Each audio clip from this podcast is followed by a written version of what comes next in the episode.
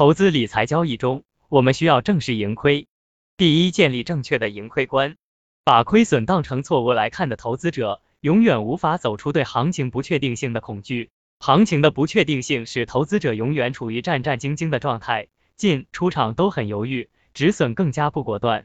哪怕资金管理再好，也会由于怕做错而不敢有效的执行交易计划，从而丧失交易机会。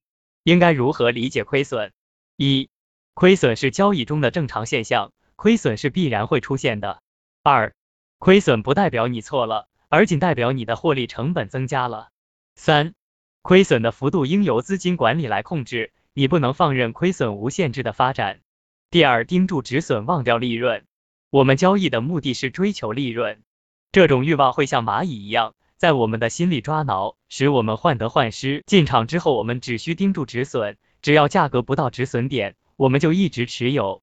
市场上有句格言，让利润自己照顾自己。当你只是盯住止损而不考虑利润时，还有什么因素能来使你心态不好呢？保持良好的心态必须以上三个方面全面配合。首先要正确理解亏损，坦然接受亏损，然后严格控制亏损，最后用盯住止损不考虑利润来落实到具体交易中去。